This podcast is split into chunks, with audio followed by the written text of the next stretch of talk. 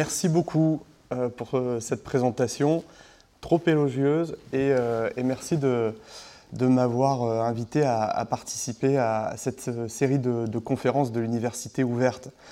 bonjour à toutes et à tous, toutes et tous. Je suis très heureux donc de, présenter cette conférence Penser avec un A ou Repenser avec trois E les institutions de la République Point d'interrogation. Euh, alors, euh, ce que je vais vous proposer, euh, on va essayer de viser à peu près une heure, une heure et demie, alors selon, selon les, les publics, les réactions, ça peut être une heure ou une heure et demie. et vous verrez, il y a quatre temps dans ma présentation. Et vous pourrez intervenir, je dirais, à, la fin de chacun des quatre temps. Ça me paraît plus intéressant par rapport à la structure de, ma présentation. Alors, pour démarrer, euh, cette euh, petite image, euh, qui n'est pas ancienne puisqu'elle date d'hier, vous le voyez, c'est sur cet écran le résultat du vote au sein du Sénat, vote sur la proposition de loi constitutionnelle qui doit tendre à insérer dans la Constitution le droit fondamental à l'interruption volontaire de grossesse. Euh, cette proposition de loi, elle est intervenue à la suite du revirement de jurisprudence de la Cour suprême des États-Unis, revirement par lequel la Cour suprême des États-Unis est revenue sur le droit à l'IVG qu'elle avait euh, pourtant reconnu dans, dans sa jurisprudence. Euh, et hier, donc, 19 octobre, en première lecture, le Sénat a voté contre l'insertion du droit à l'IVG dans la Constitution.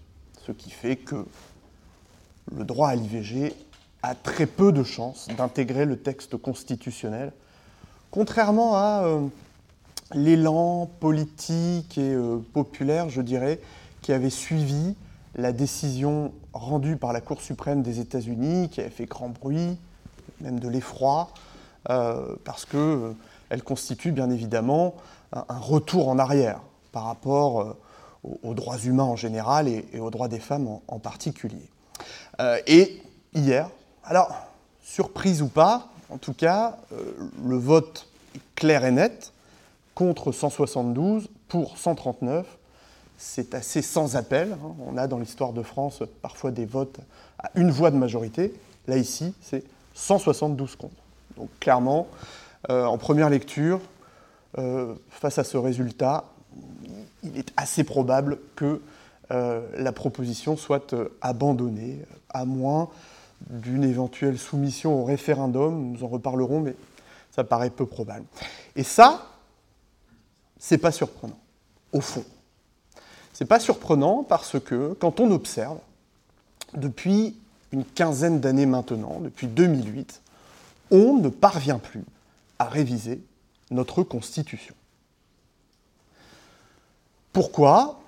C'est pas que les sujets manquent, c'est pas non plus qu'il manquerait de majorité politique au sein de l'Assemblée nationale et du Sénat pour soutenir ceux qui proposent les révisions.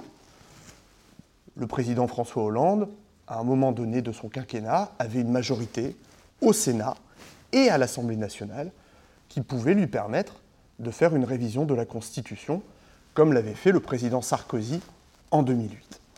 Non, il y a euh, un mouvement de, fond, en tout cas, euh, c'est euh, l'axe qui va guider ma présentation, une sorte d'impossibilité de réviser notre Constitution de la Ve République, alors que, euh, j'aurai l'occasion d'y revenir, la Constitution de la Ve République a fait l'objet de très nombreuses révisions, de 1958 jusqu'à ses 50 ans, comme si euh, le cinquantenaire était quelque chose qui faisait qu'après 50 ans, on ne pouvait plus évoluer. C'est une mauvaise blague de ma part, mais parce que ce n'est évidemment pas le cas. En tout cas, pour la Constitution de 1958, depuis 2008, eh bien, on ne parvient plus à la réviser. Et le droit à l'IVG, ici, euh, illustre bien cela. Hein. Euh, pas de possibilité de révision apparemment pour ce droit à l'IVG. Alors, se remet un petit peu les choses en, perspective. Notre constitution de la Ve République 1958-2022, elle a 64 ans. Donc c'est pas rien.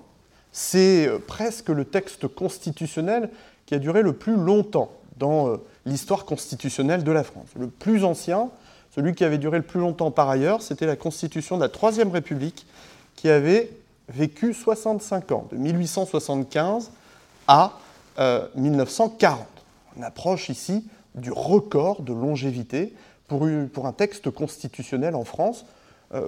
64, 65 ans, ce n'est pas rien. J'aime bien faire le, parallèle avec la, réforme des retraites. On, sait que 64, 65 ans, ce, n'est pas rien. Bon. Euh, et euh, bon, ça mérite aussi qu'on s'intéresse à ce texte euh, qui a atteint presque ce record de longévité et qui évidemment, bah, on peut souhaiter qu'il dure, ce texte encore. Et pour cela, le droit français, l'histoire constitutionnelle de la France, pareil, montre que les textes doivent savoir évoluer si on veut qu'ils durent. J'y reviendrai. Alors on va parler ici de cette constitution. Euh, la constitution, euh, c'est cela qu'on entend par les institutions de la République euh, qui, est, qui, qui, forme le, titre de cette conférence. Hein. Penser ou repenser les institutions de la République, c'est quoi?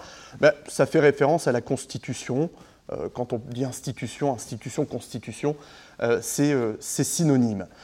notre constitution, donc, qui est la loi des lois dans un État, et c'est la loi des lois dans, dans, l'État qui, est, la France. On y trouve dans la Constitution les droits fondamentaux des individus, les règles de séparation des pouvoirs, toutes les, les règles les plus importantes sur l'organisation et le fonctionnement de l'État. Droits fondamentaux, je, peux passer assez rapidement, mais on les connaît généralement tous, pas besoin d'être juriste. C'est la déclaration de 1789, c'est le préambule de 1946, c'est la charte de l'environnement de 2005. Ce sont des textes plus ou moins anciens. C'est d'ailleurs intéressant de, le repérer, hein, parce que en même temps que l'on dit que la Constitution a 64 ans, elle a aussi finalement quelque part euh, un âge plus important que cela, parce que dans le préambule de la Constitution de la Ve République, on a une référence à la déclaration de 1789, euh, ce qui lui donne quelque part une ancienneté plus importante. ça, ce sont les, droits fondamentaux des individus. Et puis, la Constitution, c'est important de le, rappeler, hein, euh, parce que tout le monde n'est pas forcément euh, averti là-dessus. Dans la Constitution, on trouve aussi quelque chose d'important, c'est le régime politique. Le régime politique, c'est ce qui résulte de la séparation des pouvoirs. Séparation des pouvoirs, pouvoir exécutif, pouvoir législatif, pouvoir judiciaire, tout ça est séparé, harmonisé. Et selon les constitutions, euh, la séparation des pouvoirs peut être différente. On sait qu'aux États-Unis, il y a un type de séparation des pouvoirs avec euh, une séparation un peu plus nette entre le Parlement et le président. Ça, c'est les États-Unis. En France, les choses sont plus relatives. La séparation est moins franche. Euh, le Parlement et l'exécutif, le gouvernement, ont des, points de contact plus importants.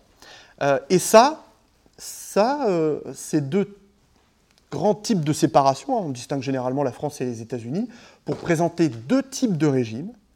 Le régime parlementaire d'un côté, le régime présidentiel de l'autre. Le régime présidentiel, c'est le régime à l'américaine, les États-Unis, avec une séparation importante entre eux, le gouvernement, le Parlement, pour faire simple, alors que dans un régime parlementaire, la séparation est moins franche. Dans un régime présidentiel, on dit qu'il n'y a pas de responsabilité du gouvernement devant le Parlement. Ça, c'est le régime présidentiel, c'est les États-Unis. Ça veut dire que, aux États-Unis, le gouvernement ne peut pas être renversé par le Parlement. Séparation. Pas de renversement possible. Joe Biden est parti pour 4 ans et il choisit ses ministres comme il veut. Jamais, euh, jamais le Parlement américain ne viendra lui dire quoi que ce soit. En France, les choses sont différentes. En France, on est dans un régime parlementaire. On le redécouvre un peu d'ailleurs, parce qu'on l'avait oublié. Mais dans un régime parlementaire, comme le régime français, mais comme aussi le Royaume-Uni, comme également euh, l'Italie, comme en fait la, la plupart d'ailleurs des régimes de l'Union européenne, dans un régime parlementaire, le gouvernement est responsable devant le Parlement. Ça veut dire que le Parlement peut décider de renverser le gouvernement. Et on le voit actuellement, je ne crois pas que ça arrive tout de suite, mais on voit quand même un certain nombre d'hésitations du gouvernement se sentant un peu menacé, il faut bien le dire, par l'Assemblée nationale. Ça, c'est le régime parlementaire. Ça vaut dans tous les régimes parlementaires. Et vous voyez, la séparation des pouvoirs est moins franche. Il y a une possibilité de renversement qu'on a dans le régime parlementaire, qu'on n'a pas dans le régime présidentiel. À l'inverse, à l'inverse, le gouvernement, dans le régime parlementaire, il a aussi des moyens d'action. Dans un régime parlementaire comme la France, eh bien, l'exécutif peut aussi renvoyer les députés devant leurs électeurs. Vous voyez, là encore, il y a, il y a des connexions. Alors que dans un régime présidentiel comme les États-Unis, il n'y a pas de possibilité pour l'exécutif, pas de possibilité pour le président des États-Unis, de renvoyer les membres de la Chambre des représentants ou du Sénat, de les renvoyer devant leurs électeurs. Ce n'est pas possible. Vous voyez, il faut bien avoir ça en tête, cette différence déjà entre régime présidentiel à l'américaine et régime parlementaire à la française, mais on trouve aussi cela, je le disais, au Royaume-Uni, dans la plupart des, États de l'Union européenne. Je veux bien insister sur, un point qui me paraît important. Surtout, il faut laisser de côté un autre type de régime, un autre type de régime politique. Euh, écarter ce, point-là tout de suite. C'est, vous avez vu, je l'ai barré sur la diapositive, ce qu'on appelle le régime semi-présidentiel. Le régime semi-présidentiel, ça n'existe pas. Le régime semi-présidentiel, c'est une catégorie que l'on a créée en France, c'est d'ailleurs franco-français, pour décrire ce que semble être le régime politique français. Le régime semi-présidentiel, en fait, cherche à dire que l'on est dans un régime parlementaire où le président de la République a une puissance importante. Ça ne signifie que ça, régime semi-présidentiel.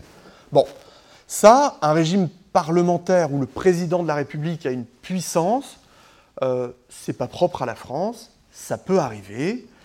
Euh, ce n'est plus le cas au Royaume-Uni actuellement, mais ça le fut il y a euh, quelques centaines d'années.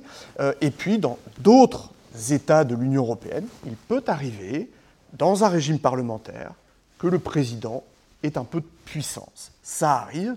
De là à parler de régime semi-présidentiel, si vous voulez, ça n'a pas tellement de sens, on ne comprend pas bien pourquoi. Car, en réalité, déjà, si on dit régime semi-présidentiel, pourquoi ne dirait-on pas régime semi-parlementaire, après tout? Pourquoi vouloir dire comme ça régime semi-présidentiel?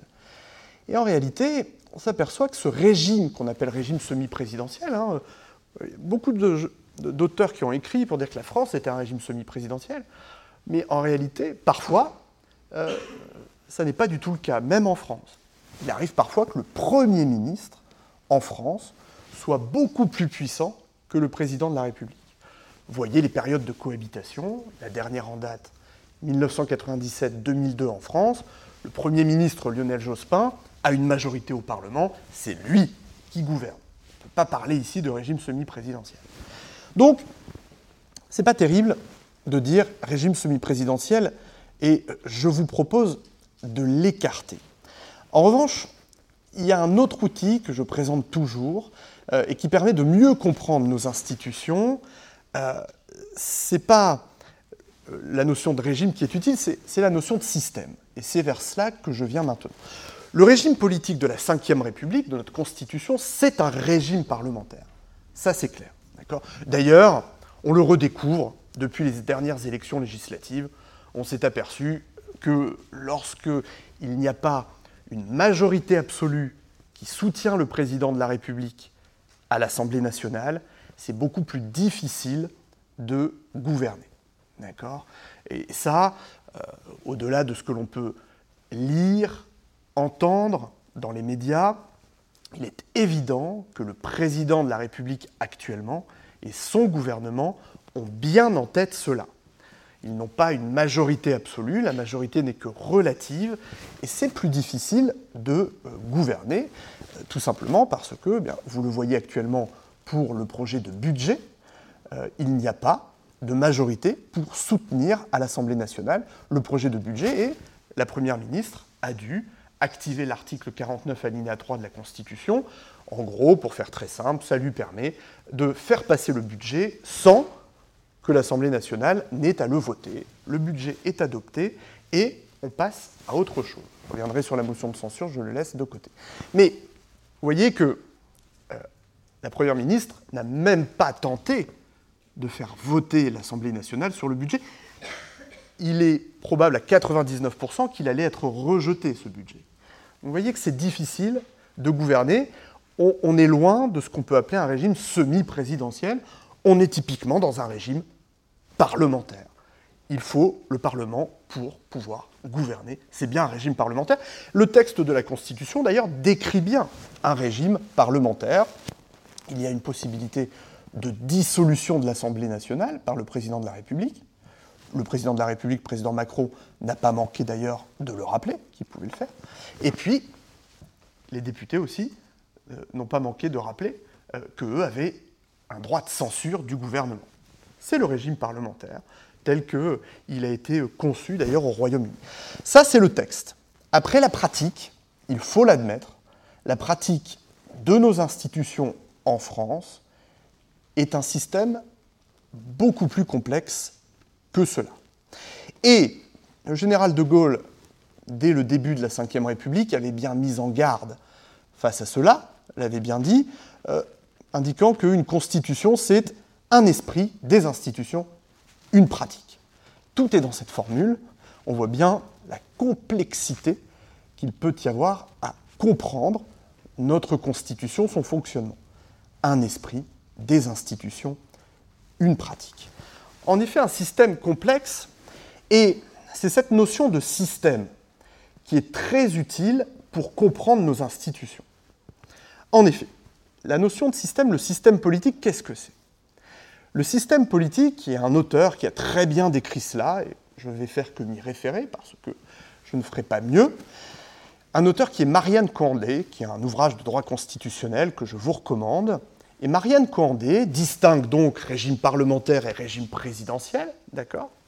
Et elle dit que dans un régime parlementaire, dans un régime présidentiel, le régime peut évoluer dans des systèmes différents. Un texte prévoit un régime, parlementaire comme en France, présidentiel comme aux États-Unis. Ensuite, la pratique peut mettre en avant un système politique qui va être différent. Et c'est intéressant de distinguer ainsi le régime et le système parce qu'on comprend mieux qu'un même régime, régime parlementaire, peut évoluer d'un jour à l'autre, d'une année à l'autre, alors qu'on reste dans le même régime. Et un régime parlementaire ou un régime présidentiel peut être... Alors un régime présidentiel a plutôt vocation à être dans un système présidentiel, c'est-à-dire un système où le président domine les institutions. Mais ça peut être aussi un système gouvernemental ou primo-ministériel, c'est-à-dire un système où c'est le gouvernement ou le Premier ministre qui va plutôt dominer. Enfin, il y a un troisième type de système, c'est le système parlementaire. Là, c'est un système politique, une pratique des institutions où c'est le Parlement qui domine. Et on comprend mieux ainsi qu'un régime, un texte qui ne change pas, en revanche, dans la pratique, eh bien, le système peut évoluer. Et celui qui dirige n'est pas forcément celui qui naturellement ressort du texte. Dans le texte de notre Constitution de la Ve République, celui qui dirige, l'exécutif, dans le texte, j'entends, c'est le Premier ministre. D'accord? C'est le Premier ministre, le gouvernement détermine et conduit la politique de la nation. C'est écrit dans notre Constitution. Le Premier ministre, le gouvernement. Ça, c'est le texte. Ça, c'est un régime parlementaire.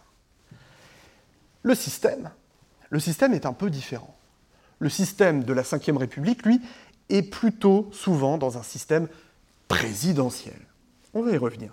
Regardons, faisons le test. Euh, si on fait un peu de droit comparé, regardons euh, euh, ailleurs, d'autres régimes, et, nous allons pouvoir observer concrètement qu'un même régime peut évoluer dans des systèmes différents.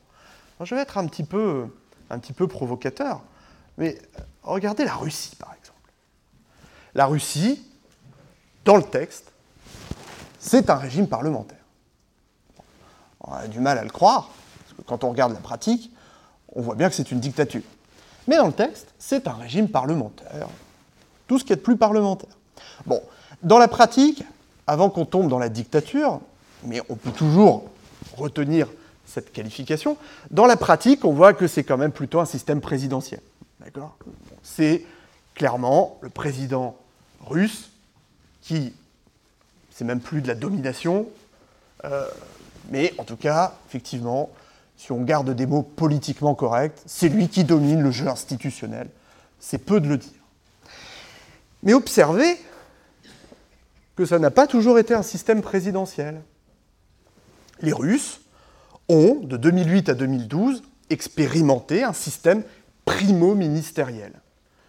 En effet, il y avait dans la constitution russe une limitation du nombre de mandats à deux mandats. Ce qui fait que Vladimir Poutine, en 2008, ne pouvait pas être réélu président de la Russie. Et Poutine euh, avait euh, élaboré, euh, ça aurait peut-être dû nous alerter dès, ce moment-là, mais on ne peut pas refaire l'histoire, bien évidemment. Et Poutine avait élaboré un, un contournement de la règle de limitation du cumul de mandats en proposant à son Premier ministre, Medvedev, de devenir président et en proposant à Medvedev de le choisir comme Premier ministre.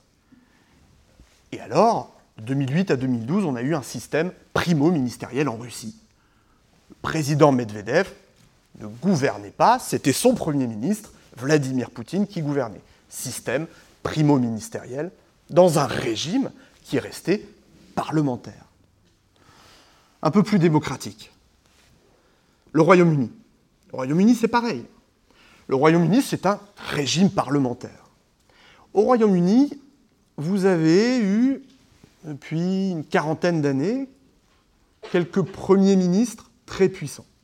Vous reconnaissez sur cette slide euh, Margaret Thatcher et Tony Blair, qui ont été des premiers ministres puissants euh, et qui ont évolué dans un système gouvernemental ou primo-ministériel. C'était le gouvernement qui était à la manœuvre, qui dominait les institutions. Il a vraiment fallu pousser Margaret Thatcher puis Tony Blair euh, vers la porte de sortie, plus parce que ça faisait quand même vraiment longtemps qu'ils étaient là, que parce que le Parlement aurait voulu récupérer ses droits. Non, dans un système gouvernemental, système primo-ministériel. Ça, c'est clair. Tony Blair, Margaret Thatcher. Par la suite, par la suite, on n'a plus eu par la suite ce système primo-ministériel ou gouvernemental.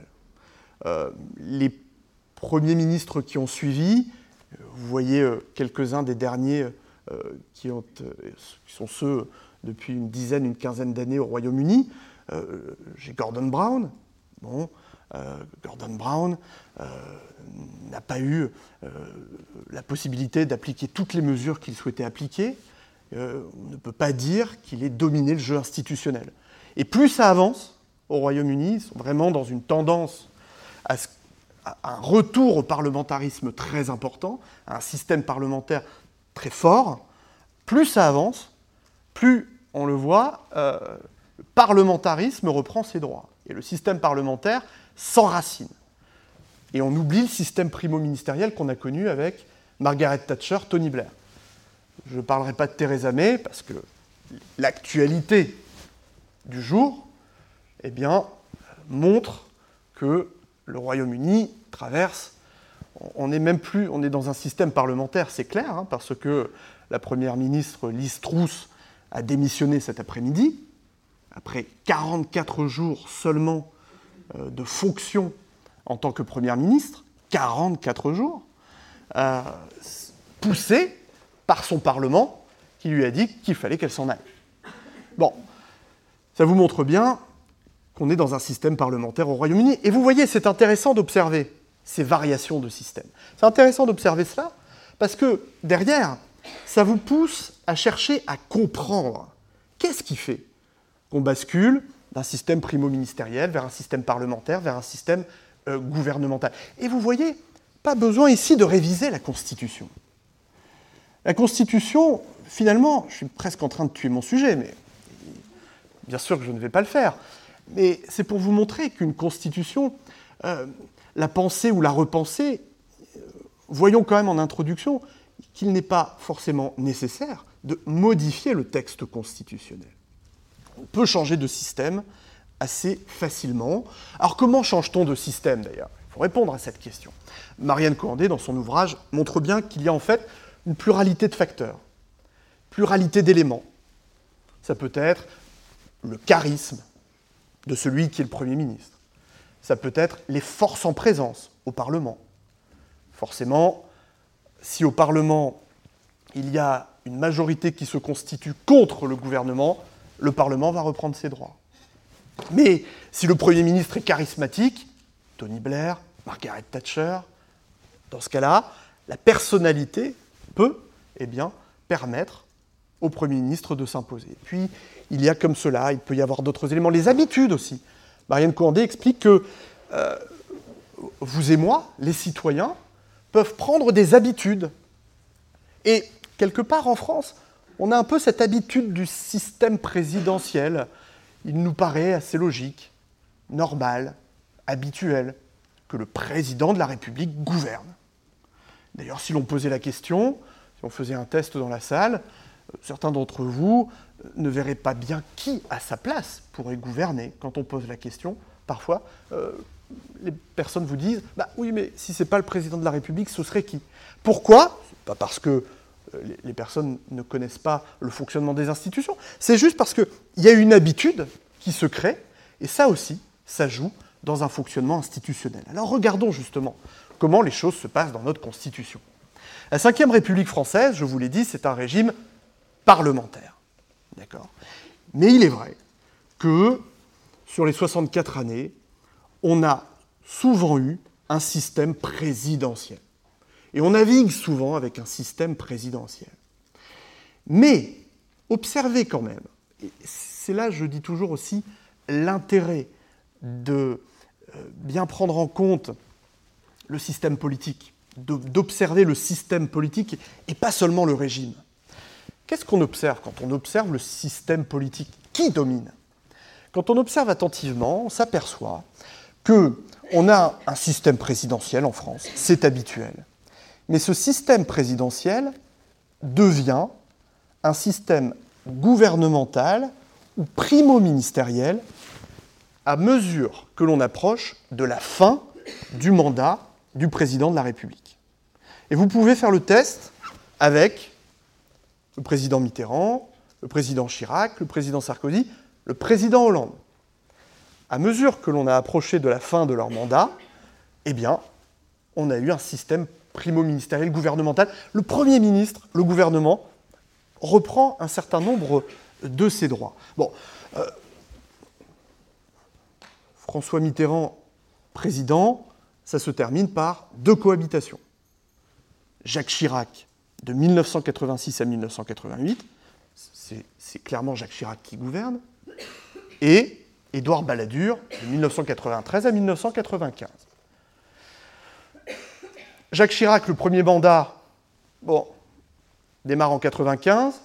Dès 1997, c'est Lionel Jospin qui est en mesure de s'imposer comme Premier ministre. Il remporte les élections législatives. Jacques Chirac entre en cohabitation. Il est obligé de se mettre en retrait. Le président Sarkozy, c'est pareil. président Sarkozy est clairement l'hyper-président que l'on avait décrit. C'était la réalité au début de son mandat, 2007. Et puis, à mesure que le mandat s'est déroulé, le Premier ministre, en l'occurrence François Fillon, eh bien, a, a été plus en capacité de s'imposer face au président de la République. Et clairement, il est de notoriété que le président Sarkozy vers la fin de son mandat, souhaitait changer de Premier ministre. On est en 2011, automne-hiver 2011, le président Sarkozy euh, fait courir dans les médias le bruit qu'il va changer de, Premier ministre, pour que son Premier ministre se fasse à l'idée, et puis il commence à réfléchir à d'autres Premiers ministres pour remplacer François Fillon. Et finalement, il n'a pas remplacé François Fillon. N'a pas remplacé François Fillon, mais il y a quand même eu une démission de François Fillon. Je ne sais pas si vous vous souvenez. C'était au cours d'un week-end. Je crois François Fillon démissionne le samedi. Il est renommé le dimanche. Et c'est reparti. Et clairement, euh, alors, j'imagine que si le président Sarkozy était là, si on l'interrogeait, il y aurait mille et une raisons d'avoir gardé François Fillon pour ses qualités exceptionnelles. Ne rigolez pas parce qu'elles étaient forcément exceptionnelles, puisque de 2007 à 2011, 4 ans, le Premier ministre était là. Mais de ne pas avoir changé de Premier ministre à 6 mois de la fin du quinquennat, clairement, c'est peut-être pas la seule raison, mais clairement, c'est parce que le Premier ministre Fillon avait réussi à s'imposer et à, à, se montrer comme irremplaçable. Le risque étant, pour un président de la République qui démissionne son Premier ministre, c'est de l'avoir comme adversaire, ou en tout cas plus comme ami, ce qui en politique est toujours ennuyeux. Et donc vous voyez, le Premier ministre arrive comme cela à, s'imposer. La fin, la fin du quinquennat Hollande est exactement la même chose. La situation inédite, le président de la République n'est pas en mesure de se représenter, et son Premier ministre Manuel Valls envisage de se présenter comme président, un de ses anciens ministres, Emmanuel Macron, va se présenter et va même être élu. Ce qui montre ainsi eh bien, euh, l'importance que prend le Premier ministre vers la fin du mandat. Euh, Bernard Cazeneuve est nommé euh, Premier ministre. Était-ce vraiment le choix de François Hollande? Bernard Cazeneuve, s'impose comme le Premier ministre naturel. Ce n'est pas tellement le président de la République qui, ici a le choix. Bernard Cazeneuve, c'était le, ministre le plus populaire du gouvernement, en tout cas celui qui avait eu un rôle majeur pendant le quinquennat Hollande. On se souvient euh, des attentats euh, que nous avons connus. Et vous voyez, le président, en fin de mandat, on glisse toujours vers un système primo-ministériel, en tout cas gouvernemental. Je n'ai pas mis de photo, vous le voyez, du président Macron, euh, je pense qu'on manque encore de recul, mais constatez quand même que, à la fin de son mandat, le président Macron a dû user de certaines stratégies pour garder une certaine puissance. On peut dire, je crois, aujourd'hui, que la stratégie d'avoir nommé Jean Castex comme Premier ministre était une bonne stratégie pour un président de la République qui voulait garder sa puissance, son autorité. C'est assez clair. Euh, c'est sûr que ça lui a certainement euh, permis de continuer à maintenir sa, sa puissance. Euh, mais l'on voit quand même qu'il y a eu des décisions pas évidentes à prendre, que la puissance du président Macron à la fin du mandat n'était pas la même qu'au début du mandat, bon, euh, on, voit bien que les fins de mandat sont toujours difficiles à négocier pour un président de la République. Peut-être d'ailleurs que l'on peut considérer que euh, quand on regarde le début du mandat, euh, peut-être qu'on est dans un système qui n'est plus présidentiel dès le début de ce mandat, d'ailleurs, et peut-être dès la fin de l'autre, quelque part. Enfin, on voit bien que je pense qu'on manque de recul actuellement pour tirer des conséquences sur ce qui se passe, mais on voit quand même que la fin de mandat du président Macron en 2022 n'était pas évidente, et que dès d'ailleurs le début de ce mandat, le début du mandat n'est pas évident non plus. En tout cas, globalement, on voit l'évolution du système politique qui peut passer de parlementaire à primo-ministériel ou présidentiel. Alors, quand on a posé tout cela, eh bien, on a posé les bases de ce qu'est notre Constitution, et on peut ainsi comprendre notre Constitution dans son fonctionnement. Ça, il faut euh, l'avoir en tête. La question maintenant, euh, penser ou repenser les institutions, qu'est-ce que ça veut dire? Ça veut dire, clairement, ça vous le percevez bien, ça veut dire les réviser ou les changer. D'accord? Juridiquement, c'est ça. Euh, les réviser, c'est-à-dire modifier la Constitution, voire, parce qu'il faut se poser la question, quand on se pose la question de réviser la Constitution, on peut se poser la question de la changer. Je dis toujours, c'est comme vous avez un... Attention, ça peut paraître un peu trivial, mais vous avez un lave-vaisselle dans votre cuisine, il a un problème. Quel âge a le lave-vaisselle?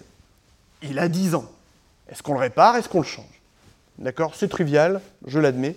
Mais si vous voulez, l'idée de se poser la question de réviser la Constitution, forcément, quand on se demande si on va réviser, si on va modifier, on se pose aussi forcément la question de savoir s'il ne faut pas changer la Constitution. Ça ne veut pas dire que je pense qu'il faut la changer. Pas du tout.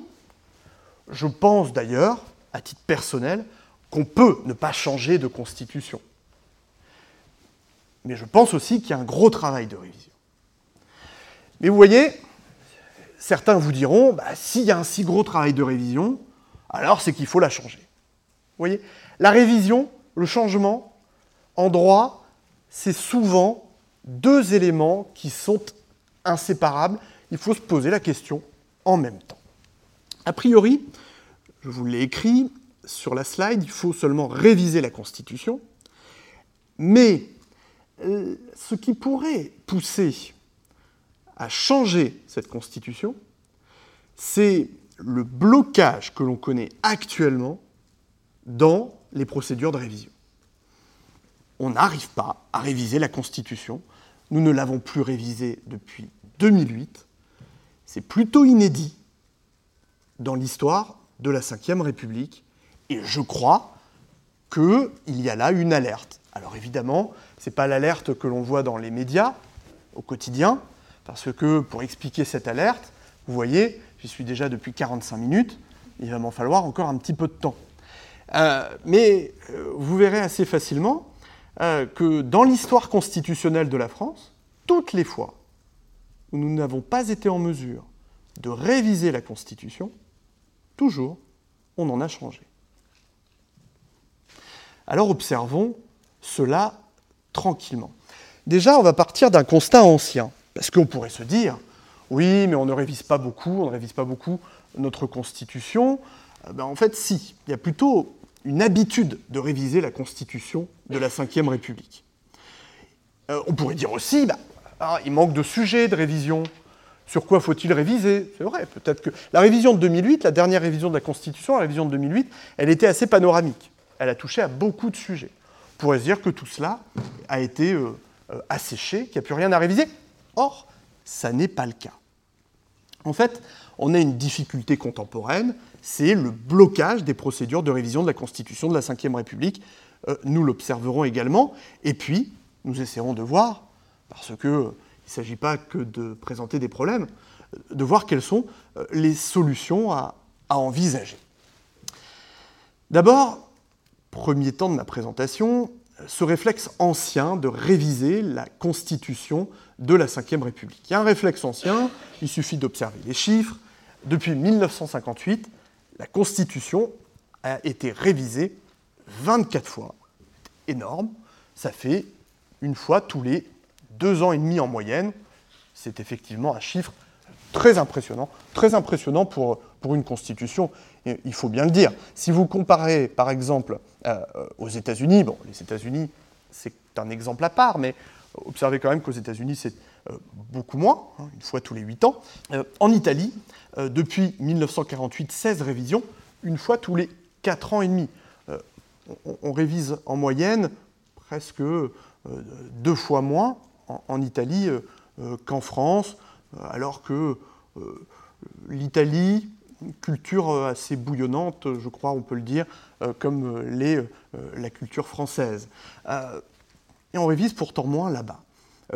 En France, il faut le dire, on a un réflexe révisionnel. tout ça est paradoxal, je suis en train de vous dire qu'on révise beaucoup, qu'il y a même un, réflexe révisionnel, comme je l'appelle. Vous pouvez observer les campagnes présidentielles. On a toujours, dans les campagnes présidentielles, toujours une, promesse de campagne qui promet une révision. Et d'ailleurs, alors vous voyez, j'ai mis là deux coupures de presse, c'est Libération. Libération fait toujours ça. À un moment donné des campagnes présidentielles, Libération vous présente le programme des candidats en ce qui concerne les révisions. Ça avait été le cas en 2017. Euh, cette constitution que tous les candidats veulent modifier avait, titré Libération. Et en 2022, on a eu la même chose. Démocratie, les candidats rêvent leur réforme constitutionnelle. Euh, je, dis souvent, presque, euh, c'est un réflexe, les candidats doivent avoir ça dans leur programme. S'ils n'ont pas ça dans leur programme, les citoyens, ou les candidats se disent que les citoyens vont trouver que le programme n'est pas sérieux. Euh, donc, c'est ce réflexe qu'ils ont, et forcément, il faut réviser la Constitution. Il y a forcément quelque chose à réviser. Il faut trouver, parce que sinon, ce n'est pas très sérieux. Sinon, on n'est pas vraiment candidat à l'élection euh, euh, présidentielle. Bon, ce réflexe révisionnel, il est même assumé et encouragé. Je ne rentrerai pas dans, le détail, parce qu'il faut que, l'on avance, mais je pourrais vous démontrer que même le Conseil constitutionnel a une jurisprudence très encourageante dans la révision euh, de la Constitution. Et puis, ce réflexe révisionnel, on le voit même presque au quotidien, euh, tout grand sujet de, société appelle sa révision constitutionnelle. Je prends ici un exemple, euh, c'est le député Larrivé qui, au cours de la législature précédente, avait proposé d'adosser une charte de l'immigration à euh, la Constitution. Euh, en fait, il y a un enjeu de communication, c'est clair. Il est évident que derrière ces, présentations, derrière ces projets de révision, il y a une volonté de faire le buzz, euh, disons-le. Je ne dis pas que c'est toujours le cas, mais il y a aussi ce phénomène dans l'air du temps. quand vous proposez une révision de la Constitution, c'est la phrase choc. Donc vous faites le buzz et vous êtes repéré dans les médias, sur les réseaux sociaux, vous faites plein de likes, plein de retweets, et donc euh, c'est pas mal, vous êtes influent, oh là là, c'est très bien. Voilà, donc ça, ça entretient le réflexe révisionnel. Et c'est vrai que quand on, quand on regarde, il y, a pas mal de révisions de la Constitution euh, que l'on a pu connaître depuis 1958, je vous disais, 24 lois constitutionnelles qui ont, conduit à réviser la Constitution. Alors, la procédure de révision, euh, il y en a une, qui est la procédure de principe, c'est la procédure référendaire. Euh, la révision de la Constitution implique de passer par le référendum, c'est-à-dire par le peuple. Il y a une alternative, c'est de passer par ce qu'on appelle le Congrès, c'est-à-dire la réunion du Sénat et de l'Assemblée nationale à Versailles, et c'est le Congrès qui révise. Mais quand on passe par le Congrès pour réviser la Constitution, il faut une majorité des 3 cinquièmes. Il faut que 3 cinquièmes des membres du Congrès acceptent de réviser. Et 3 cinquièmes, c'est pas facile. La révision de 2008, initiée, voulue par le président Sarkozy, euh, elle est passée à pas grand-chose. D'accord? Alors que le président Sarkozy avait une majorité assez confortable. 3 cinquièmes, c'est pas facile euh, d'aboutir à, à, 3 cinquièmes. Mais c'est l'alternative. Il y a une exception qui existe. C'est ce qu'on appelle la procédure de l'article 11. Euh, c'est une exception, elle est très critiquée. Le général de Gaulle avait mis en œuvre cette, euh, cet article 11. Le président de la République, ici, peut directement adresser euh, un, référendum aux, citoyens, euh, alors qu'avec l'article 89, vous devez passer euh, par le Parlement. Le Parlement doit voter la réforme en des termes identiques. Avec l'article 11, c'est un peu plus souple. Le président de la République peut directement s'adresser au peuple. C'est très critiqué. Normalement, ça n'est plus considéré par la doctrine et par beaucoup d'acteurs politiques, ça n'est plus considéré comme étant une procédure utilisable pour réviser la Constitution, parce que l'article 11 ne, prévoit pas explicitement une possibilité de réviser la Constitution. Donc c'est assez euh, critiquable. L'article 11 prévoit que tout projet de loi portant sur l'organisation des pouvoirs publics peut être soumis au référendum, mais ne dit pas que ça peut être une loi constitutionnelle. Donc c'est très critiqué, ça ne devrait plus être euh, utilisé. Euh, on va parler des projets actuels de révision de la Constitution de la Ve République, et ces projets ne manquent pas. C'est clair, ils ne manquent pas. On peut les, euh, structurer en trois catégories de projets. Euh, il y a une question qui est récurrente dans euh, les débats constitutionnels, c'est celle du changement de régime politique. Donc si vous m'avez suivi jusqu'à maintenant, c'est passer d'un régime parlementaire à autre chose, en fait un régime présidentiel. Il y a également dans notre Constitution des dispositions qui sont clairement obsolètes. Il y a un nettoyage qui serait à faire, ça c'est clair. Et puis il y a des dispositions aussi insuffisantes. Tout ça pour vous dire, ça ne manque pas les projets de révision. Alors, faut-il changer de régime politique? En gros, faut-il passer du régime parlementaire au régime présidentiel? Ça, c'est quelque chose qui euh, revient dans le débat public, politique, constitutionnel, et pas chez des petites voix, je dirais. Ce pas des micro-débats ou ce pas euh, des, petits acteurs politiques. C'est deux exemples, et c'est à gauche et à droite. Donc, euh, ce n'est pas simplement un camp. C'est Édouard Balladur, qui, en 2007, mais, mais même avant déjà, euh, était un défenseur du régime présidentiel, et d'ailleurs toujours un défenseur du régime présidentiel. Il, a été rejoint par d'autres, euh, et puis aussi récemment rejoint par le président Hollande. président Hollande qui, euh, après la fin de, son, de, son, mandat, est devenu un défenseur du régime présidentiel. Il faut bien le dire, c'est quand même une vraie surprise. C'est très surprenant, parce que le régime parlementaire en France, euh, c'est quand même très important, ce n'est pas rien. Le régime parlementaire, dans l'histoire constitutionnelle de la France, euh, ça remonte à il y a longtemps, et si on cumule la durée du régime parlementaire en France, on, peut dire que on a vécu, nous, ceux qui nous ont précédés, mais le citoyen français a vécu pendant 165 ans sous un régime parlementaire. La France a une habitude du régime parlementaire qui remonte à la monarchie de juillet. C'est sous la monarchie de juillet que, se développe le régime parlementaire.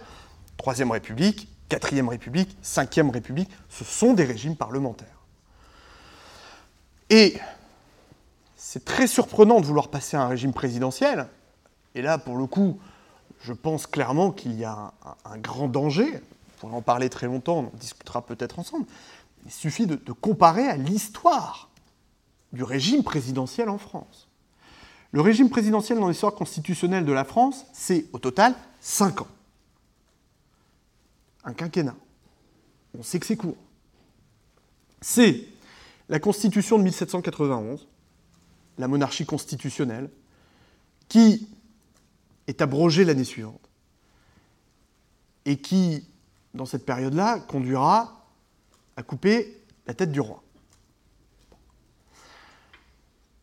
Parce que cette constitution de 1791, je ne dis pas que c'est elle qui a conduit à couper euh, la tête du roi, mais le régime présidentiel mis en place par la constitution de 1791 n'était pas favorable à des échanges entre le Parlement et le roi.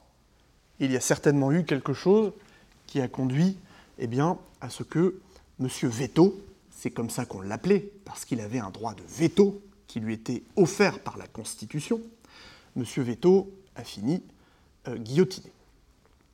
La Seconde République, c'est l'autre régime présidentiel qu'a connu la France, 1848. Ça dure 4 ans, c'est 4 autres années. Ça se termine en 1852 par un coup d'État, celui de Louis-Napoléon Bonaparte, qui réinstalle un empire, le Second Empire, qui durera plusieurs dizaines d'années. Ça, c'est le régime présidentiel en France.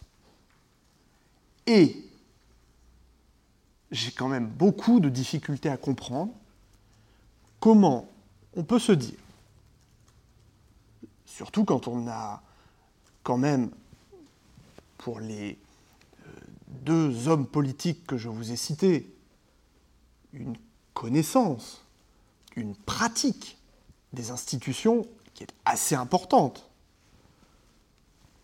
des ministres, Premier ministre, président de la République, pour François Hollande. Comment peut-on se dire, face à cette histoire, que l'on pourrait mettre en France un régime présidentiel? Le régime présidentiel en France, euh, qu'est-ce que ça veut dire? Ça veut dire le Parlement d'un côté, le président de l'autre. Et puis, il y en a un qui gouverne et l'autre qui vote les lois. Et aucune possibilité d'interaction les uns entre les autres, les uns les autres. Vous imaginez, dans un pays comme la France, qu'est-ce que ça donnerait un régime présidentiel? J'ai quand même un peu de mal à l'imaginer. Euh, je pense que euh, la culture française, en fait, en réalité même les cultures françaises, euh, font que ça peut difficilement fonctionner. Il faut une culture du compromis, du consensus, appelez cela comme vous voulez. Il faut des relations politiques qui, sans être pacifiques, parce que évidemment la vie politique fonctionne beaucoup par le conflit, ça vaut aux États-Unis, évidemment. Mais si vous voulez, euh, euh, il faut euh, qu'il y ait moins une, conflictualité du quotidien, si vous voulez. Et ça, je crois qu'en France, on ne l'a pas. Euh, je crois qu'en France, on ne l'a pas. Il suffit d'observer euh, euh, l'impossibilité d'adopter un budget, si vous voulez. Impossibilité. Donc vous faites comment alors? Vous faites comment actuellement si vous êtes dans un régime présidentiel en France? Vous faites quoi? Vous avez donc. Faisons un peu de la politique fiction. On est dans un régime présidentiel en France aujourd'hui. Qu'est-ce que ça veut dire? Ça veut dire qu'on enlève le 49.3. Concrètement, ça veut dire ça. Ben oui. Le 49.3, n'existe en France, la, possibilité actuellement qu'a le gouvernement de dire cette loi est adoptée, vous ne la votez pas, vous, Parlement, ça, ça existe, parce qu'en contrepartie, les parlementaires peuvent censurer le gouvernement. Mais si vous êtes dans un régime présidentiel, plus question d'avoir ça. Vous n'avez plus de 49.3, parce que vous n'avez plus de motion de censure. Donc, ça veut dire quoi? On enlève le 49.3. Euh, il faut adopter un budget. Voilà. Ben, ça paraît très compliqué. Alors on pourrait imaginer d'autres mécanismes. Euh, donc des mécanismes, dans ce cas-là, euh, autoritaires. Parce qu'il faut dire, faut appeler un chat un chat. Hein. Si le Parlement ne peut pas voter le budget, ça veut dire qu'il va être décidé autrement, par une voie qui ne sera pas parlementaire. Alors ça peut être une sorte de 49-3 sans motion de censure. D'accord? Bah, C'est autoritaire. Autoritaire. Parce que actuellement, on peut dire ce qu'on veut sur le 49.3 et l'utilisation du 49.3. L'outil qui est la motion de censure existe. D'accord? Là, la motion de censure ne sera pas adoptée parce que les groupes politiques ont dit qu'ils ne voteraient pas les motions de censure des uns des autres. Mais au moins, il y a une motion de censure qui existe. Au moins, il y a l'expression parlementaire qui existe. Imaginez encore, imaginez encore le 49-3 sans la motion de censure. Ça veut dire quoi? Bah, Ça veut dire que dans ce cas-là, le conflit politique se déplace, il n'est plus au Parlement, il se fait dans la rue. Et c'est les gilets jaunes. Je caricature, je schématise, je fais des raccourcis, mais clairement, le régime présidentiel, c'est ça. C'est la séparation du gouvernement du président par rapport au Parlement. Mais il faut que les deux puissent naviguer ensemble. Ça, c'est pas évident. Donc vous voyez, avant de parler régime présidentiel, il faut bien réfléchir. Surtout qu'attendez, si on fait une comparaison, faisons encore du droit comparé. On regarde ailleurs, les régimes politiques au sein de l'Union européenne. Je vous en ai parlé, c'est 26 régimes parlementaires au sein de l'Union européenne. Combien de régimes présidentiels? Un. Et où Vous reconnaissez C'est Chypre. Pas de mépris de ma part. Je ne vais pas dire que Chypre ne peut pas être un modèle. Je ne vais pas dire que Chypre est un petit État et qu'il faudrait considérer que ça ne, ça ne vaut pas grand-chose. Non, pas du tout. Mais 26 régimes parlementaires. Ce qui peut-être montre euh, que le régime parlementaire est, quand même plutôt euh, un modèle au sein de l'Union européenne. Un modèle. Alors que le régime présidentiel est utilisé uniquement à Chypre, pour un État qui est un petit État. C'est vrai que le régime présidentiel, dans, un petit État, ça peut euh, éventuellement bien fonctionner. Il y a peu de citoyens, une démocratie qui peut être plus apaisée, pourquoi pas Je crois quand même que ça paraît très compliqué en France. Et je crois que le régime politique parlementaire, c'est celui qui convient le mieux. Et, vous le voyez, il n'est pas nécessaire de, s'arrêter longtemps pour, pour observer cela. Dans la Constitution, on a aussi des dispositions qui sont obsolètes. Ça, c'est clair. Bon, j'aime bien donner l'exemple de l'alinéa 11 du préambule de 1946, qui est un des exemples de dispositions obsolètes. Je ne comprends pas d'ailleurs. Mais ça montre quand même, quelque part, peut-être le peu d'intérêt que, l'on a parfois pour notre Constitution. Ce n'est pas du tout euh, méprisant de ma part ou quoi que ce soit, mais je suis quand même toujours surpris qu'on ait encore aujourd'hui dans la Constitution l'alinéa 11 du préambule de 46, qui dit, vous voyez, il est écrit sur la slide, la nation garantit à tous, notamment à l'enfant, à la mère et aux vieux travailleurs, la protection de la santé, la sécurité matérielle, le repos et les loisirs. Euh, ce qui est quand même surprenant en 2022, c'est de voir côte à côte l'enfant, la mère, les vieux travailleurs. Et c'est un homme qui vous le dit. Voilà. Je veux dire euh, que qu'est-ce qu'on envoie comme signal quand on dit que la nation doit protéger euh, la mère presque assimilée à l'enfant et aux vieux travailleurs C'est pas un signal très sain du point de vue de l'égalité homme-femme. À tout le moins, devrait-on écrire à l'enfant, aux parents, ou à la mère et au père, et aux vieux travailleurs. Les pères et les mères, euh, en 2022, sont souvent des travailleurs. Et c'est fort heureux. Euh, fort heureux pour l'émancipation. Euh, mais mettre la mère toute seule, ça a quand même quelque chose qui, en 2022, pose question. Qui peut-être ne posait pas question en 1946, je n'y étais pas, mais en 2022, ça pose quand même beaucoup de questions. Et bon, j'ai déjà eu l'occasion d'en parler dans, plusieurs assemblées. Je n'ai jamais trouvé quelqu'un pour me contredire. Euh, des dispositions obsolètes aussi sur la, la, déclaration de guerre. Article 35 de la Constitution. La déclaration de guerre est autorisée par le Parlement. Bon, euh, alors on sait que la guerre, euh, quand on voit ce qui se passe en Ukraine, la guerre euh, n'est plus quelque chose d'impossible. On pensait qu'il n'y aurait plus jamais de guerre, mais on, avait bien vu avec différents conflits, même encore dans les années 90-2000, les années 2010, qu'en fait aujourd'hui on ne dit plus le mot guerre, mais les conflits armés n'ont pas disparu. On les appelle conflits armés. Sauf que, comme la guerre ne s'appelle plus la guerre, hein, vous écouterez euh, le discours du président russe, ce n'est pas une guerre qu'il fait, une opération militaire spéciale.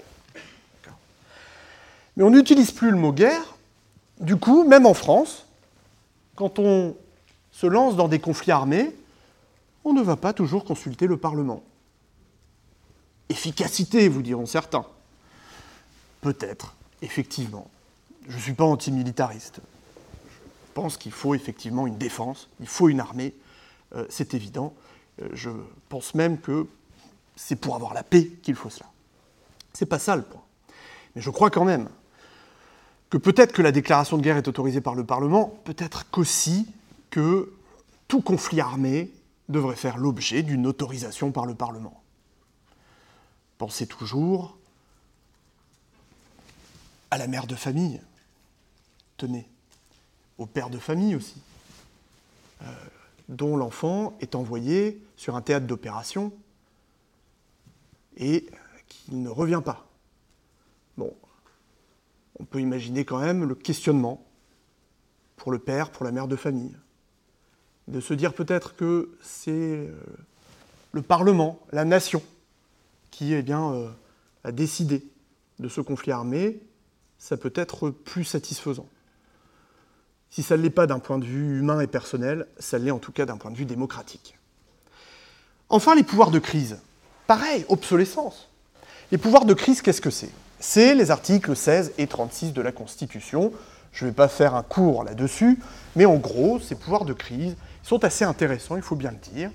Euh, ces pouvoirs de crise permettent au gouvernement, au président de la République lui-même, c'est l'article 16 de la Constitution, euh, lui permettent au président de la République, avec l'article 16, de prendre le pouvoir exécutif, le pouvoir législatif dans ses mains. Ça, c'est l'article 16. Bon. C'est obsolète sans l'être, mais en fait, la pratique montre quand même l'obsolescence. L'article 16 euh, s'est posé la question de savoir, au moment de la crise sanitaire, on est en mars 2020, s'il ne fallait pas mettre en place l'article 16. Bon, bien évidemment, si euh, euh, l'idée a traversé l'esprit euh, de quelques conseillers présidentiels, euh, elle n'a pas euh, été mise en œuvre. Le président Macron n'a pas pris les, pleins pouvoirs de l'article 16. Il aurait pu le faire, probablement que ça n'aurait pas choqué tant que cela, mais il ne l'a pas fait. Et il ne l'a pas fait bah, parce que, tout simplement, aujourd'hui, en 2022, on n'est plus en 1958. En 1958, il y a l'article 16 de la Constitution, d'accord? Euh, Pourquoi?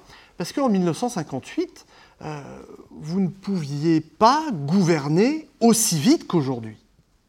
Vous ne pouviez pas notamment passer des lois au Parlement aussi vite qu'aujourd'hui. La crise sanitaire de la Covid, en 2022, a montré la possibilité de réunir le Parlement, éventuellement à distance, ou uniquement des présidents de groupe, qui aujourd'hui, en 2022, peuvent venir très vite, en TGV, en avion, etc., on peut faire tout cela très vite. Et le gouvernement peut euh, être autorisé à euh, gouverner par ordonnance. C'est ce qu'on a fait pendant la crise sanitaire sans l'article 16. Ça, on peut faire sans l'article 16. Attention, l'article 16, si c'est le président Macron, le président Hollande, le président Sarkozy qui navigue dans une constitution de la Ve République avec l'article 16. Franchement, on n'est pas inquiet. Bon. Si c'est un autre président, ou une présidente d'ailleurs, qui navigue avec l'article 16, l'expérience russe montre qu'un régime autoritaire, voire dictatorial, en 2022, n'est pas quelque chose d'impossible. Et clairement, l'article 16 est une porte d'entrée vers ce type de régime. Alors pourquoi ne pas faire ça? Au moins, ça n'est pas dans la Constitution. Ça ne veut pas dire que ça nous protège d'un régime autoritaire. C'est pas ça. Mais au moins, c'est une porte d'entrée en moins. C'est une légitimité en moins une justification en moins, parce que ce n'est évidemment jamais légitime, c'est une justification en moins pour celui qui serait tenté de faire le coup. Donc vous le voyez, il y a des dispositions obsolètes. Il y a aussi des dispositions insuffisantes dans la Constitution de la Ve République, et là, ça ne manque pas. Ça ne manque pas, que ce soit sur l'autorité judiciaire. Euh, l'autorité judiciaire pose un certain nombre de questions, notamment en ce qui concerne son indépendance, clairement. Et la France, un jour, ne fera pas l'économie d'un débat sur la place de l'autorité judiciaire, qui aujourd'hui, d'ailleurs, dans la Constitution de la Ve République, est toujours qualifiée d'autorité et non de pouvoir. Si bien que, d'ailleurs, hein, quand on lit la Constitution de la Ve République, je pourrais vous en faire la démonstration. Euh, vous voyez notamment le préambule de la Déclaration de 1789, qui n'évoque que deux pouvoirs, le législatif, l'exécutif. Et, oui, si on regarde le texte constitutionnel, on n'a aujourd'hui que deux pouvoirs en France. L'exécutif, le législatif. Le judiciaire, c'est une autorité. Bon, euh, c'est à la fois, à mon sens, mais je ne suis pas forcément majoritaire, j'en ai conscience. Et il y a, de mon point de vue, euh, un risque à ne pas considérer que le judiciaire soit un pouvoir. Il y a un risque d'un point de vue démocratique, je pense. Il y a un risque aussi parce que dans dans la pratique, le judiciaire se considère comme un pouvoir. Pour moi, ce n'est pas un risque. Mais du coup, à nier la pratique dans laquelle on est, le judiciaire est un pouvoir. Il y a un pouvoir judiciaire. En le niant, du coup, eh bien, on ne se pose pas de questions sur l'éventuel encadrement de ce pouvoir judiciaire. Non, il n'y a pas de pouvoir judiciaire. Ne vous inquiétez pas. Euh, les juges font quand même un peu ce qu'ils veulent. Non, non, c'est juste une autorité. Bon, vous voyez, on ne se pose pas forcément de questions du coup. Il y a quelque chose ici à interroger. Il y a d'autres dispositions insuffisantes. Le Conseil constitutionnel, sa composition pose également des questions. Aujourd'hui encore, dans la Constitution, il est prévu que les anciens présidents de la République peuvent devenir membres de droit du Conseil constitutionnel. C'est toujours possible. Euh, président Hollande avait annoncé qu'il reviendrait dessus, le président Macron avait annoncé qu'il reviendrait dessus, il ferait une modification de la Constitution, euh, ne l'a pas fait. Je pense que ça viendra dans une prochaine modification de la Constitution. Euh, on l'attend quand même depuis 2012, ça fait dix ans. Il y a des choses aussi à faire sur la démocratie participative, euh, faciliter le référendum d'initiative populaire qui, actuellement, en l'état, est, assez bloqué. il est soumis à des conditions qui sont assez difficiles.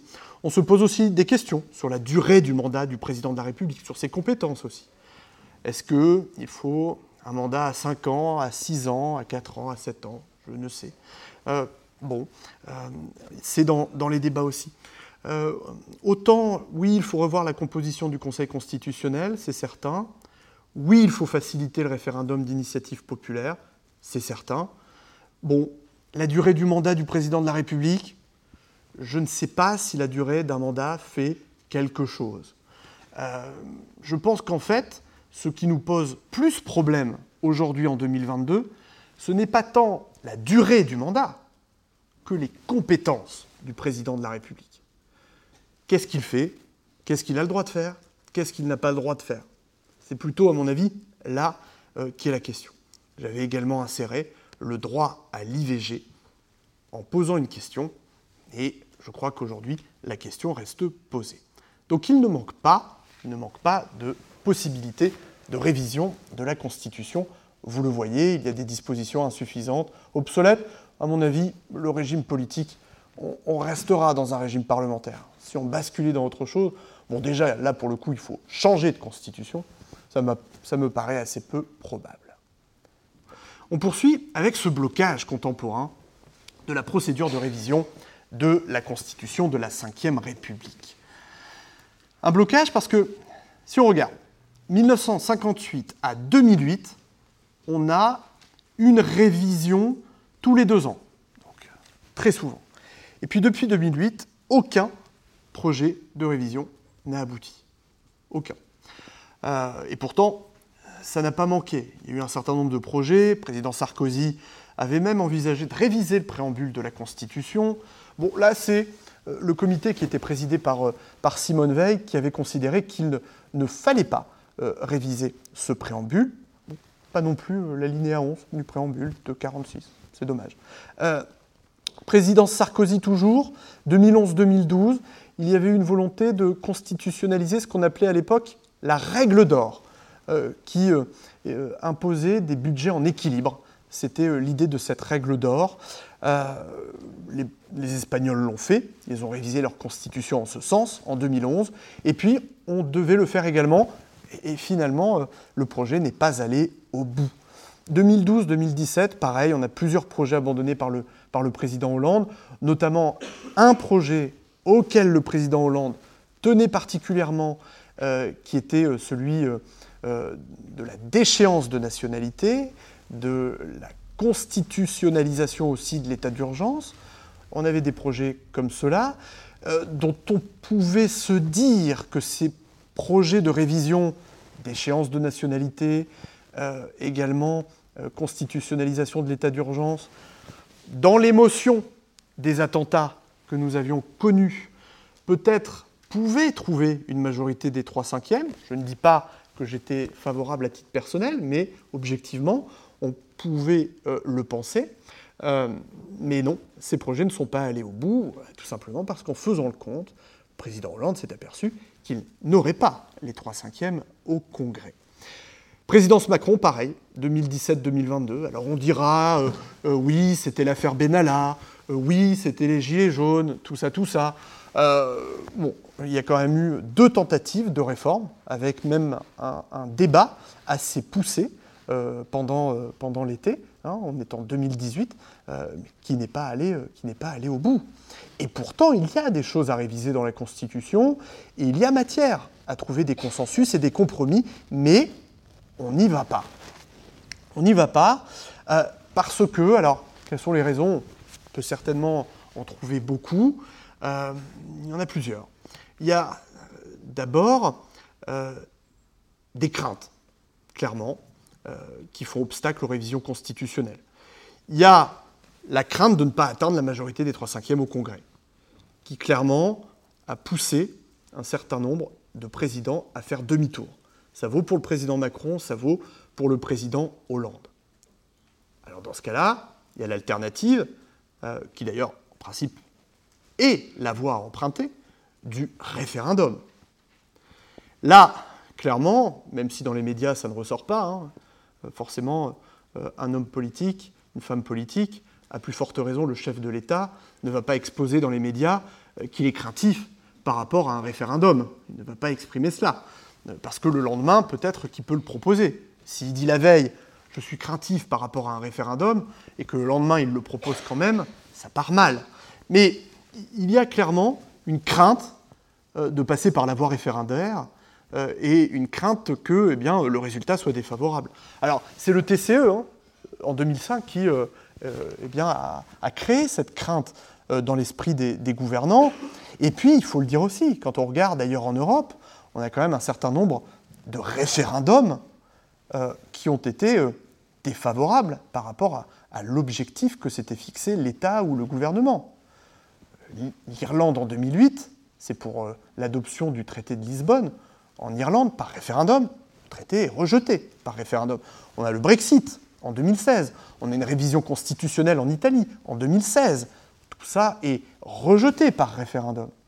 Et puis à l'inverse, euh, vous avez euh, la Catalogne qui se lance dans un référendum, alors qui n'était pas légal. Hein. Là, c'est le contraire. Euh, c'est un référendum qui fait peur parce que la Catalogne, eh bien, les institutions régionales en Catalogne voulaient un référendum d'indépendance. vous voyez, il y a autour du référendum, même si ça ne se dit pas explicitement, mais il y a une crainte des exécutifs de l'État en général vis-à-vis du référendum. Récemment, euh, la révision, euh, le changement de constitution au Chili a été écarté par référendum. On est en 2022. Bon, il faut un peu relativiser les choses, évidemment. Peut-être mettre en avant trois référendums plutôt favorables à l'État, il faut bien le dire, euh, en Nouvelle-Calédonie. Je dis favorables à l'État, pourquoi? Parce que les référendums en Nouvelle-Calédonie poser la question de savoir si la Nouvelle-Calédonie devait devenir un État indépendant. Et ici, dans une perspective un peu égoïste pour l'État, hein, euh, l'État en tant que personne morale, hein, on peut se dire euh, que l'État a plutôt intérêt à avoir un territoire le plus grand possible. Bon, là, ces référendums en Nouvelle-Calédonie ont été plutôt favorables à l'État, puisqu'ils ont conduit à un non de la part des populations consultées peut-être qu'on peut voir dans ces référendums en Nouvelle-Calédonie euh, une perspective favorable, peut-être moins de crainte faut-il avoir par rapport euh, au référendum. Bon, il faut le dire aussi, il y a dans ce qu'on appelle la, doctrine, hein, c'est-à-dire les, auteurs spécialistes euh, de droit constitutionnel ou spécialistes du droit en général, il y a une réticence parfois quant aux révisions constitutionnelles. Regardez par exemple cet article publié par euh, Valérie Gozelle-Le Bihan euh, récemment à propos euh, de la constitutionnalisation du droit à l'IVG. L'auteur écrit que ce n'est peut-être pas le sujet du moment. Bon. vous voyez, il n'y a effectivement pas dans la doctrine, chez les auteurs, une volonté de, pousser à, la révision. Euh, je ne dis pas qu'il n'y a aucune volonté, qu'il n'y a pas un auteur qui propose, mais ce n'est pas, si net, il faut bien le dire. Euh, je vais tout de suite passer au, quatrième point, euh, parce qu'on pourra comme cela avoir un temps d'échange plus, long, et que ce quatrième point est, est très lié au troisième. C'est la question des solutions à envisager face au blocage des procédures de révision de la Constitution de la Ve République. Parce que il faudra forcément trouver des solutions. Parce qu'il faudra forcément réviser. Il faudra forcément réviser parce que, si on regarde encore une fois l'histoire, on s'aperçoit que lorsqu'on ne révise pas la Constitution, eh bien, euh, ça ne se passe pas très bien dans notre histoire constitutionnelle. Et le blocage de la procédure de révision a deux occurrences a conduit à des coups d'État. Alors attention, je ne suis pas en train de brandir la menace d'un coup d'État, bien évidemment. Euh, si vous voulez, euh, le chercheur qui fait des, comparaisons euh, ne cherche pas à dupliquer ce qui s'est passé. L'histoire ne repasse pas forcément les plats, évidemment, et heureusement. mais ça montre quand même que la difficulté à réviser n'est pas quelque chose qui est sain, pas quelque chose de bon, et que ça ne se termine pas forcément bien. En 1799, on ne parvient pas à réviser la Constitution de l'an 3. Ça se terminera par le coup d'État euh, de Bonaparte. En 1852, c'est un autre Bonaparte, euh, et on ne parvient pas non plus, lui ne parvient pas à réviser la Constitution de 1848. Ça se terminera aussi par un coup d'État. Donc, quand on regarde l'histoire, il faut vraiment se dire que le problème n'est pas à prendre à la légère. Alors, le réflexe ancien sous la Ve République, ça peut être de réviser les procédures de révision. Bon. bon. déjà, réviser les procédures de révision, ça peut être difficile. Parce qu'on le voit, on n'arrive pas à réviser. Peut-être quand même que les procédures de révision sont trop strictes. Franchement, je, ne le pense pas non plus. Je vous l'ai dit, le référendum, ça doit être le principe pour réviser une constitution.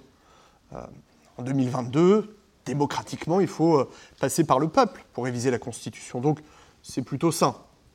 Je ne crois pas qu'il faille euh, venir changer cela. Alors, on peut peut-être envisager une loi organique sur les procédures référendaires. Pourquoi ne pourrait-on pas euh, faire cela?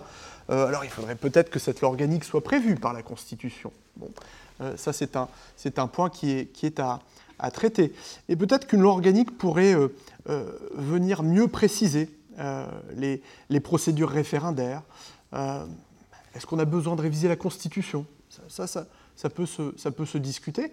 Et peut-être qu'on pourrait prévoir des procédures référendaires qui ne soient plus simplement dire oui ou non. Parce que ce que l'on voit aujourd'hui dans, euh, dans nos démocraties, enfin en tout cas en France, c'est que quand on consulte, les réponses ne sont plus toujours oui ou non, parfois beaucoup plus complexes que cela. Et que peut-être il y a 50, 100 ans, quand on faisait un référendum, il fallait que ce soit binaire, oui ou non, pour des raisons euh, très diverses. Euh, bon. Mais aujourd'hui, on voit que les, citoyens ont, besoin de choix beaucoup plus fins, beaucoup plus détaillés. Euh, ils ne veulent plus seulement dire oui ou non, ou quand on leur demande, sinon ils, ils diront non. Mais peut-être qu'on pourrait éviter cela tout en respectant la volonté du peuple. Alors on pourrait envisager peut-être des procédures référendaires à choix multiples, par exemple. On pourrait envisager aussi peut-être un vote préférentiel en procédure référendaire.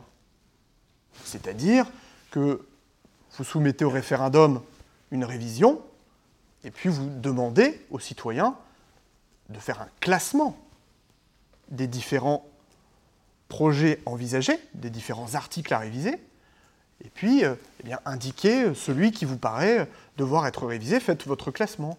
Et puis euh, on verrait ainsi si on aboutit bien à 50%. Euh, probablement que ce serait plus facile d'aboutir à 50%. Si vous dites par exemple, voilà, on veut réviser, je dis comme ça euh, par hasard, hein, euh, on veut réviser l'IVG, le Conseil constitutionnel, l'autorité judiciaire, la durée du mandat. voilà les propositions. On ne vous demande pas oui ou non. Faites un classement.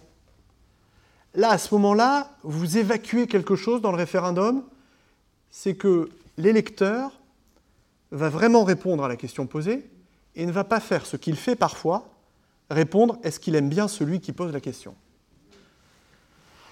Le référendum de 2005 sur le traité établissant une constitution pour l'Europe, il y a eu une réponse qui a été adressée aussi au président Chirac.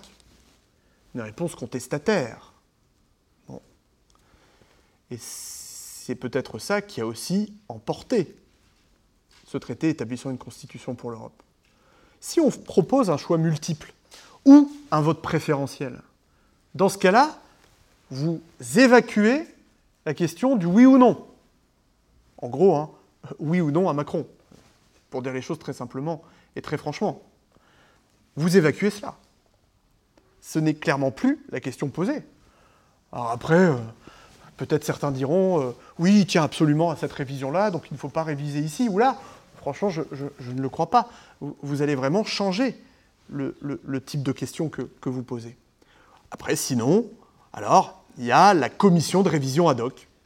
Euh, c'est ce qu'a envisagé Emmanuel Macron en avril 2022. le problème là-dessus, c'est que euh, ça n'est pas prévu par la Constitution, ça n'est pas non plus prévu par une loi organique. Donc forcément, ça n'a pas une légitimité très importante et ça a peu de chances de réussir, il faut bien le dire. Alors, en attendant une éventuelle loi organique, c'est pas simple à adopter. Qu'est-ce que l'on peut faire?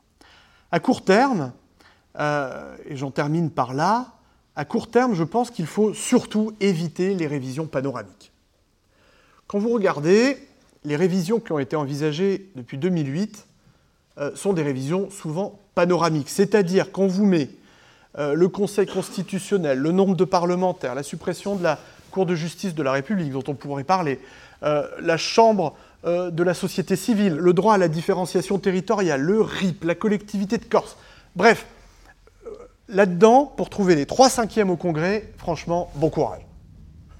Parce que entre ceux qui sont favorables à une Corse qui reste très ancrée au sein de l'organisation étatique, et puis ceux qui sont favorables à une autonomie plus importante, ceux qui sont pour la CJR, ceux qui sont contre, ceux qui ne veulent pas qu'on touche aux parlementaires, ceux qui veulent qu'on les diminue. Euh, vous ne pouvez pas trouver trois cinquièmes. Ce sont des sujets trop brûlants.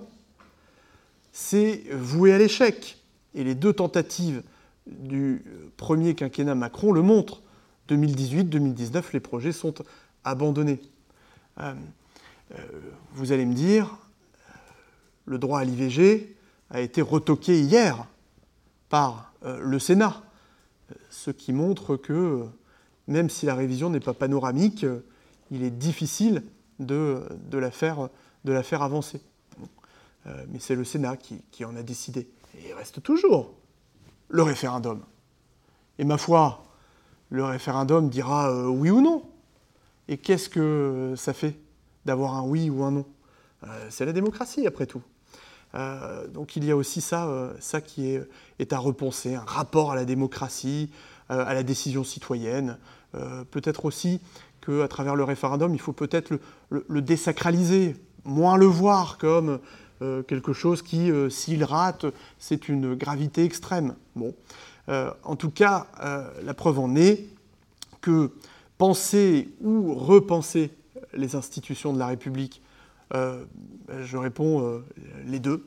Euh, certainement les, les, penser, les réparer, vous le voyez, il y a des choses à faire.